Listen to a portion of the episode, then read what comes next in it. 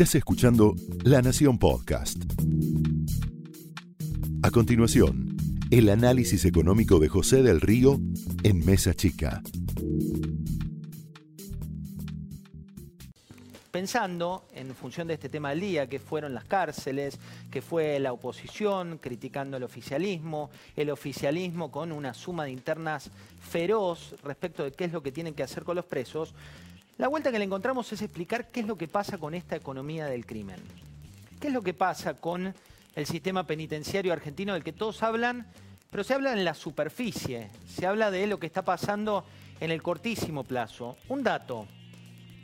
Solo en la provincia de Buenos Aires, que concentra más del 55% de los presos a nivel nacional, la cantidad de presos pasó en cuatro años de 33.000 a 45.000. Solo se construyó una cárcel, que fue la que anunció en su momento María Eugenia Vidal, para incrementar la capacidad que hay para estos presos, pero la superpoblación supera el 45%. Es decir, tenés un 45% más de presos en esas cárceles que infraestructura para tenerlos por allí. ¿Implica eso que hay que liberarlos? No, de ninguna manera. De ninguna manera podés liberar a un violador que lo ponen a vivir sin ningún tipo de requisito en la misma manzana donde vive la persona que fue violada. De ninguna manera podés liberar a gente que tiene condena firme, que se convierte en ejemplificadora, como fue el caso de Luis Delía o el caso de Amado Vudú, pero ejemplificadora no como te decían en el colegio, que vos tenías que estudiar más para ser mejor. Es cuánta influencia tenés para poder salir y generás un efecto cascada de pedidos que también tienen que ver con esta economía del crimen. ¿Por qué los gobiernos no invierten en cárceles? ¿Te pusiste a pensar por qué eh, tenemos las cárceles de nuestro país con una historia de 100 años? Las cárceles de nuestro país que en algunos casos están como en Neuquén, por citarte un ejemplo, en Viedma, por citarte otro, en zonas que son en términos inmobiliarios muy, pero muy caras, porque tienen un valor de inmuebles de hace 100 años o de hace muchos años y están en el medio de la ciudad y no lejanas como solía ser o como es a nivel internacional. Los gobiernos no invierten en cárceles. ¿Por qué? Porque la Argentina siempre piensa en el cortísimo plazo. ¿Y vos qué decís? Sos un gobierno, seas kirchnerista, macrista, de la oposición, del oficialismo, decís, un camino lo ven ya, un nuevo aeropuerto lo ven ya, unos planes de vivienda llegan ya.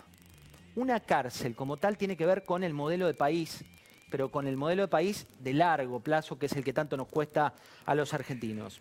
¿Implica que hay que liberar a los presos por la pandemia del coronavirus? No, implica que hay que tener una estrategia. Por ejemplo, ¿qué hicieron otros países para no llegar a la situación que estamos viviendo en nuestro país?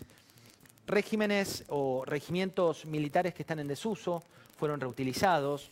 Se trasladó ahí a los presos que tienen mayor exposición, porque como lo decía el fiscal federal Federico Delgado este fin de semana aquí en La Nación Más, lo que necesitas es que se respete la Constitución, que los presos estén en el sistema penitenciario para salir mejor y no como es hoy un sistema que eh, mucha gente cae ahí y se los tira en desuso. El déficit de cárceles es a nivel nacional. ¿Cómo lo solucionó el mundo? Bueno, tenés situaciones más extremas como la de Estados Unidos. ¿Qué hizo Estados Unidos? Tercerizó no solo la construcción de cárceles, sino la administración de esas cárceles en privados.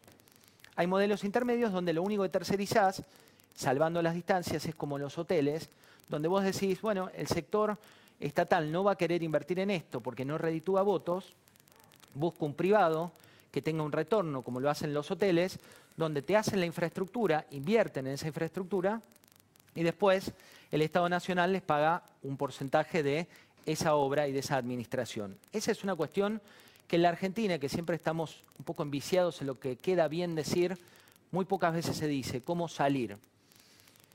¿Y cuánto cuesta el sistema penitenciario argentino? ¿Cuánto cuesta cada preso que está bien esa inversión, si la tomamos como tal, si el objetivo es que alguien salga de la cárcel mejor como persona, como lo dice nuestra Constitución?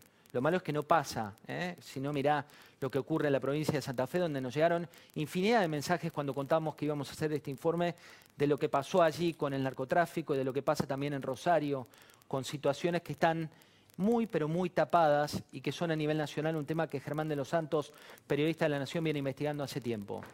Cada preso cuesta de base una inversión de 50 mil pesos por mes. Si vas al sistema federal, la justicia federal, donde hay 12 mil presos a nivel federal, y no me estoy equivocando porque es justicia federal, 12 mil presos, por cada preso vos tenés una persona que lo atiende. Porque el sistema está así armado, no así a nivel mundial. Toda esta reingeniería, que es muy, pero muy profunda, no está en ninguna agenda. La agenda está hoy en un grupo de, de, gente que está viendo cómo negociar con los presos. Y un dato que te quiero decir, ¿qué quiere un preso? ¿Quiere mejor comida? ¿Quiere mejor calidad? Sí, pero lo que quiere negociar es la libertad y por eso hay que seguir muy de cerca algunos apellidos que están siendo protagonistas durante estos días y que tienen que ver con eh, una idea abolicionista, una idea de liberar, mandar a sus casas, con un dato más que te quiero contar. No hay tobilleras en el sistema penitenciario local, con lo cual el control de esos presos no existe. Cuando te mandan a tu casa, no existe, no es como ocurre en otros países del mundo donde la situación funciona distinto.